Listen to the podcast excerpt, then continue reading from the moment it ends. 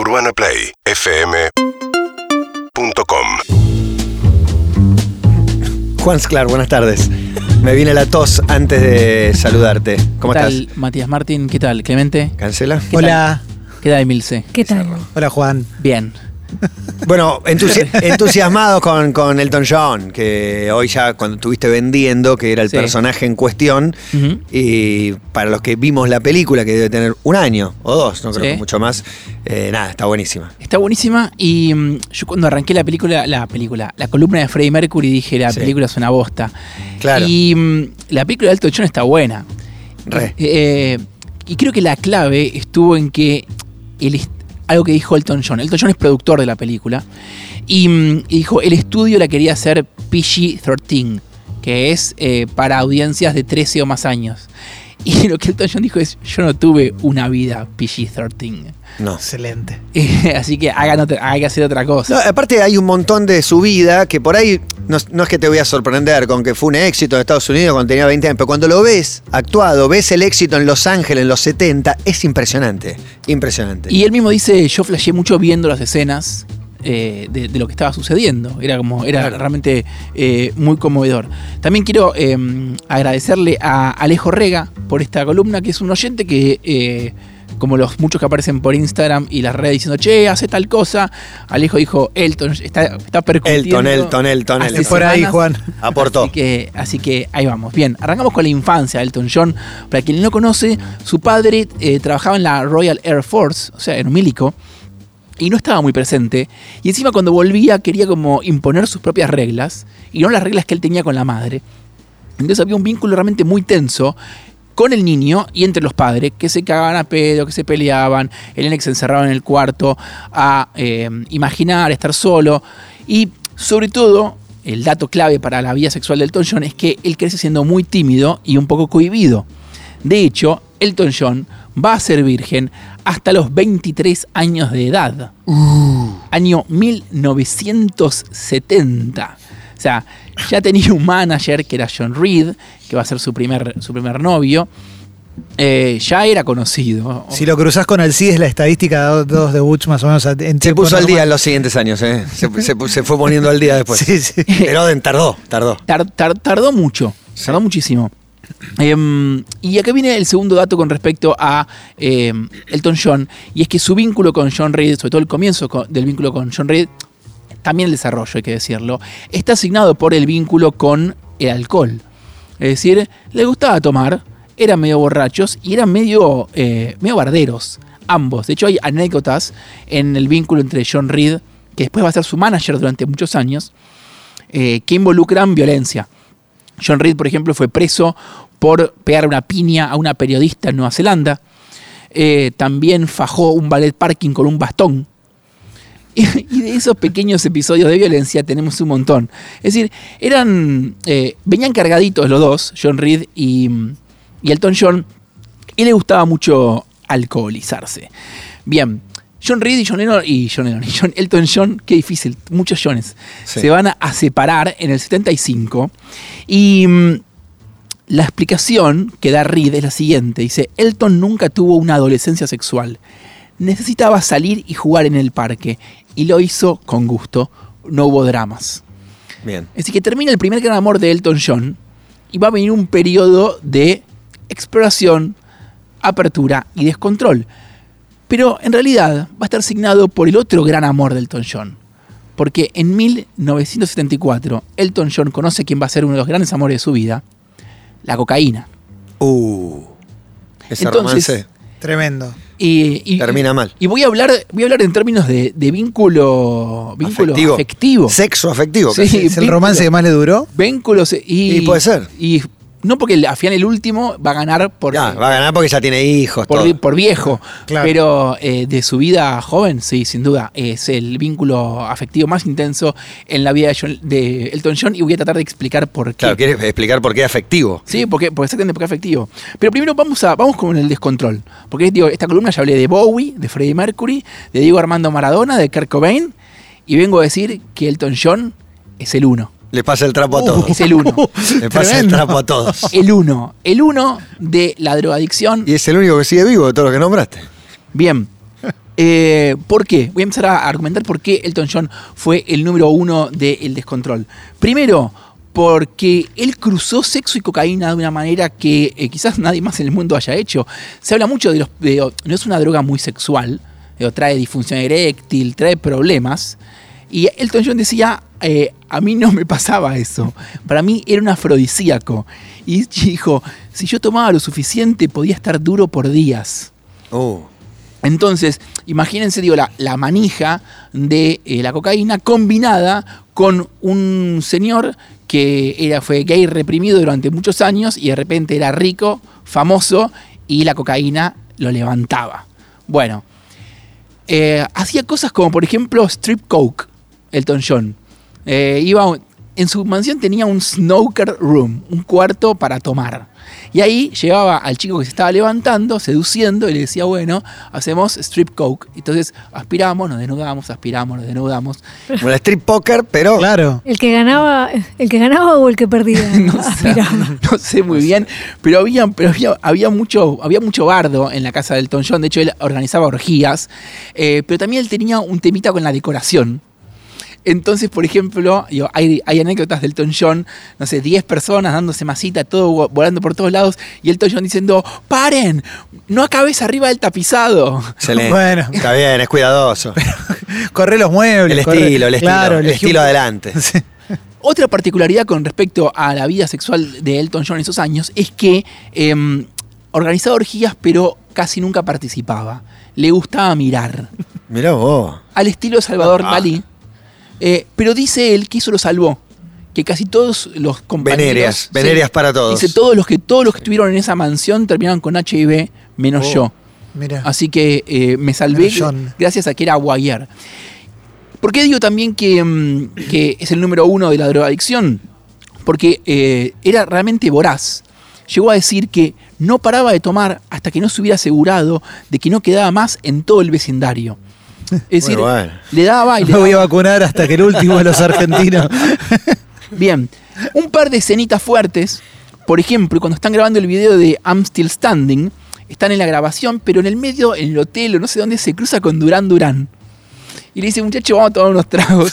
Vamos a tomar unos tiros. vamos a tomar unos tragos y unos tiros, porque las, do- las dos cosas. Digo, Elton John Claro. también fue el alcohólico. Y hay un maridaje ahí. Y de hecho, y su, eh, su recuperación final tiene que ver más con alcohólicos anónimos que con abandonar la cocaína. Sí. Bien, entonces, nada, se pega alto viaje con los Durán Durán, vuelve al set y dice, voy a filmar desnudo. Y todo como, No, che, no, gracias. No hace falta. Elton, no, ¿Por no iba- qué no? Evítanos esto. Claro, No. era, era blanco y negro, era artista, iba por acá la cosa Elton. Yo lo quiero hacer desnudo. Entonces aparece John Reed, que es su ex pareja, y que también es su manager, que estaba vestido de payaso, porque iba a aparecer en el, en el video, y le dice, Elton, no da.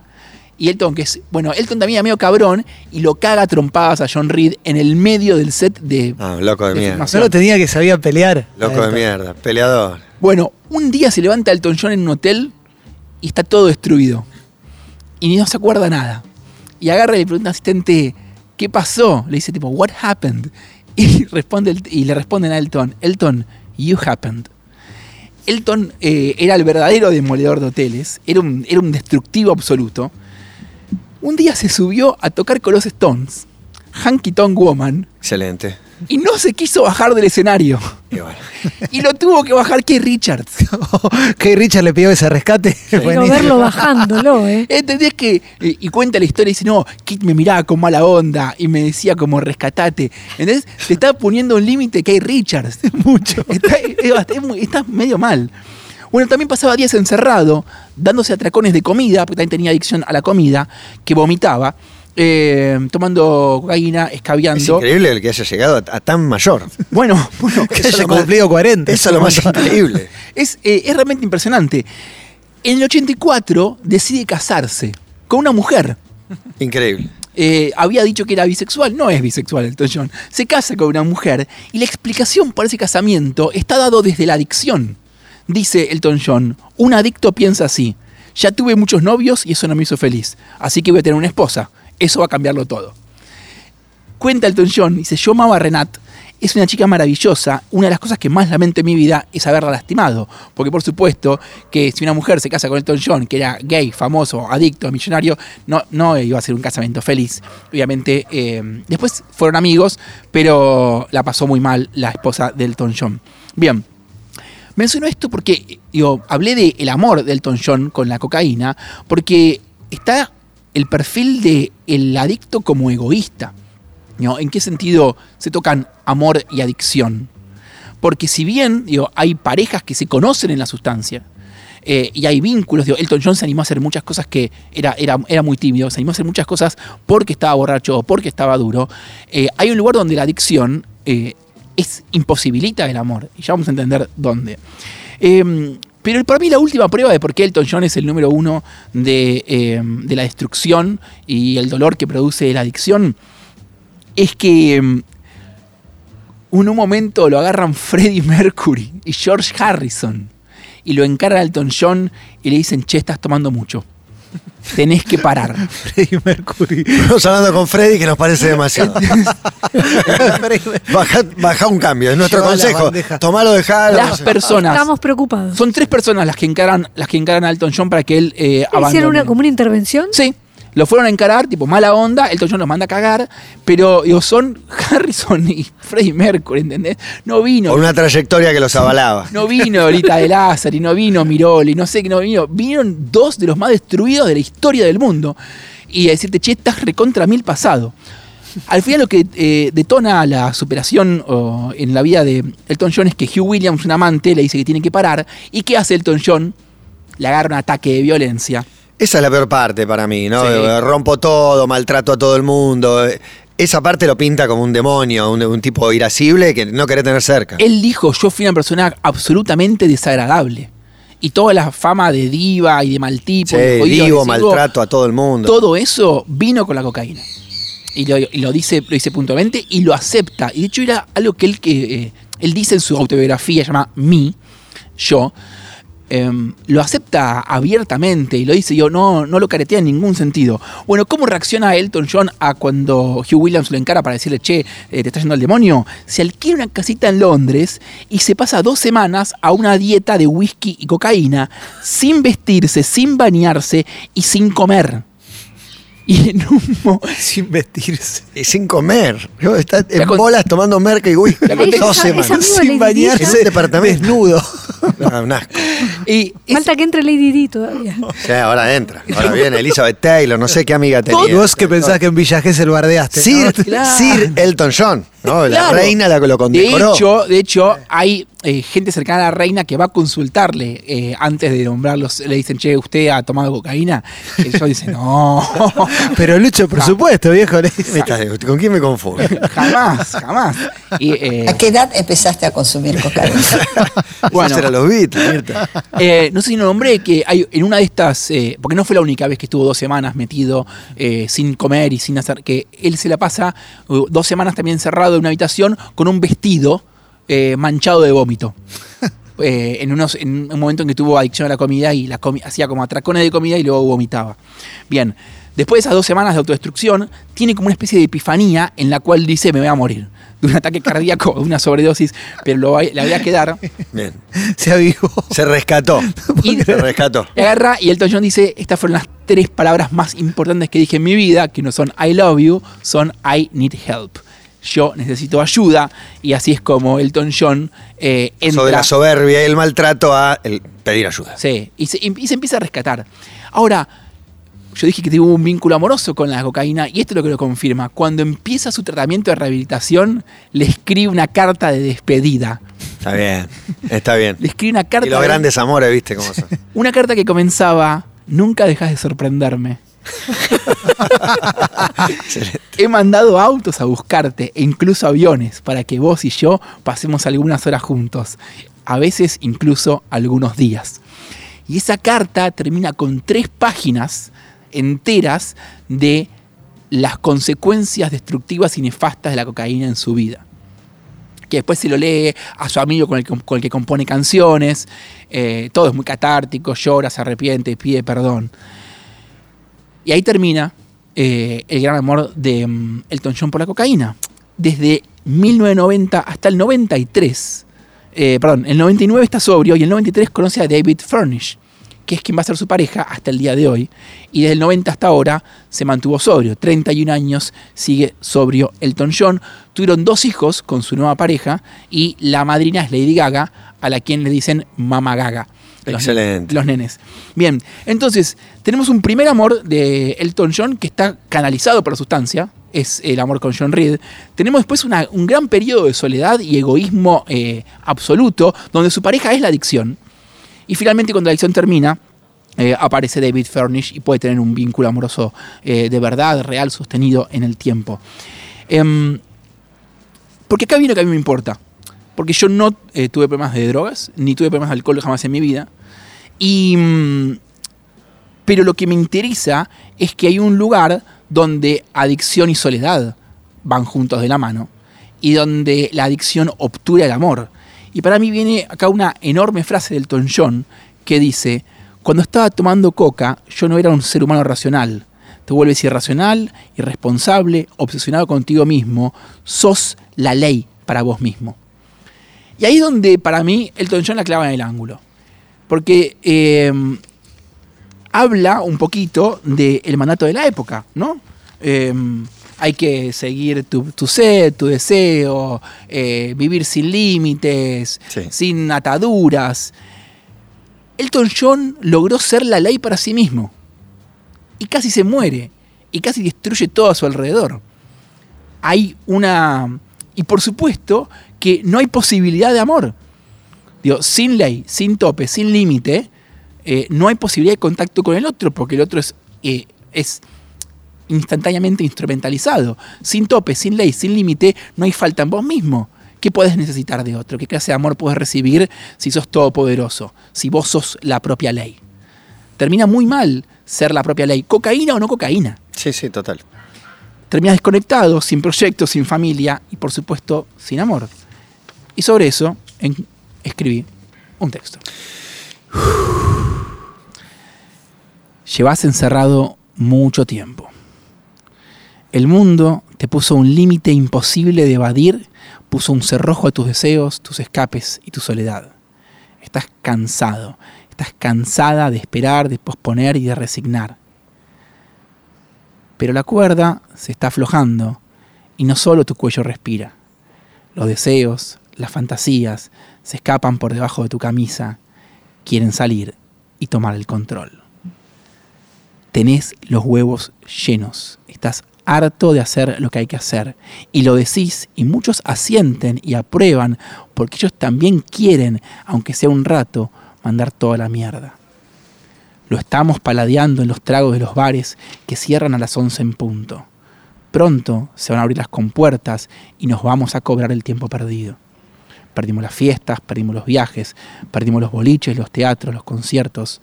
Los perdimos durante mucho tiempo y esa energía acumulada, esos deseos recargados, van a explotar. Y un poco está bien. Salir, aflojar, encontrarte con lo animal. Pero yo te conozco. No sabés trabajar moderadamente, mucho menos festejar. Están por soltar la correa, a vos y a todos. A muchos, a los que les gusta el fleje de la vida, la rueda que muerde la banquina y por unos segundos se pregunta si sigue la ruta o si va a volcar. Está bien, salí, tomá, divertite, soltá el aire que llevas contenido por un año y medio debajo del mar. Pero en algún lugar de tu ropa, guardate una nota que diga la frase más sabia del más bardero, del más borracho y del más merquero, Sir Elton John. Cuando tomaba me volvía mi propia ley y casi pierdo todo, incluso mi vida. Cuando vuelvas a salir, no te olvides. Sin límite no hay amor, sin tope no hay proyecto, sin rescate no hay familia. Si el deseo es tirano, el resultado es destrucción de tus cosas y de tu propio cuerpo. Un instante de lucidez, una gota de conciencia para saber cuándo bajarte. Vos decís que querés tenerlo todo. Entonces, aprende a parar. Así, cuando te levantes de la fiesta y la resaca se despeje, sigan intactas las cosas que amas. She packed my bags last night, pre-flight. Zero hour, 9 a.m. And I'm gonna be high as a kite by then.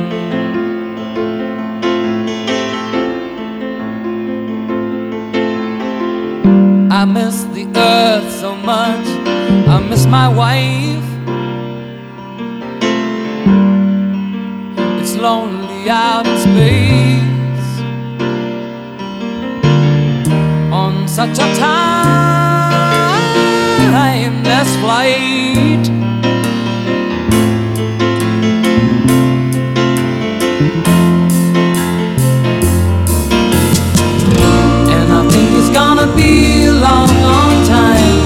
touchdown brings me round again to find I'm not the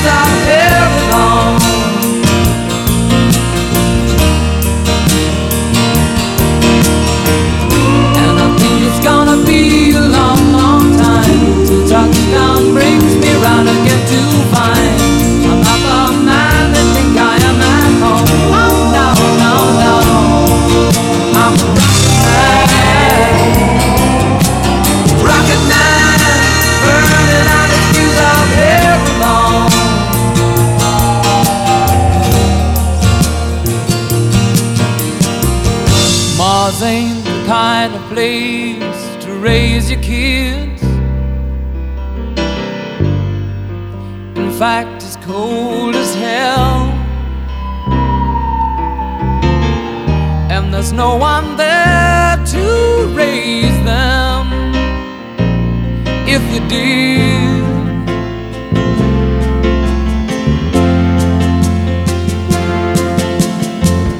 And all the science I don't understand is just my job five days a week.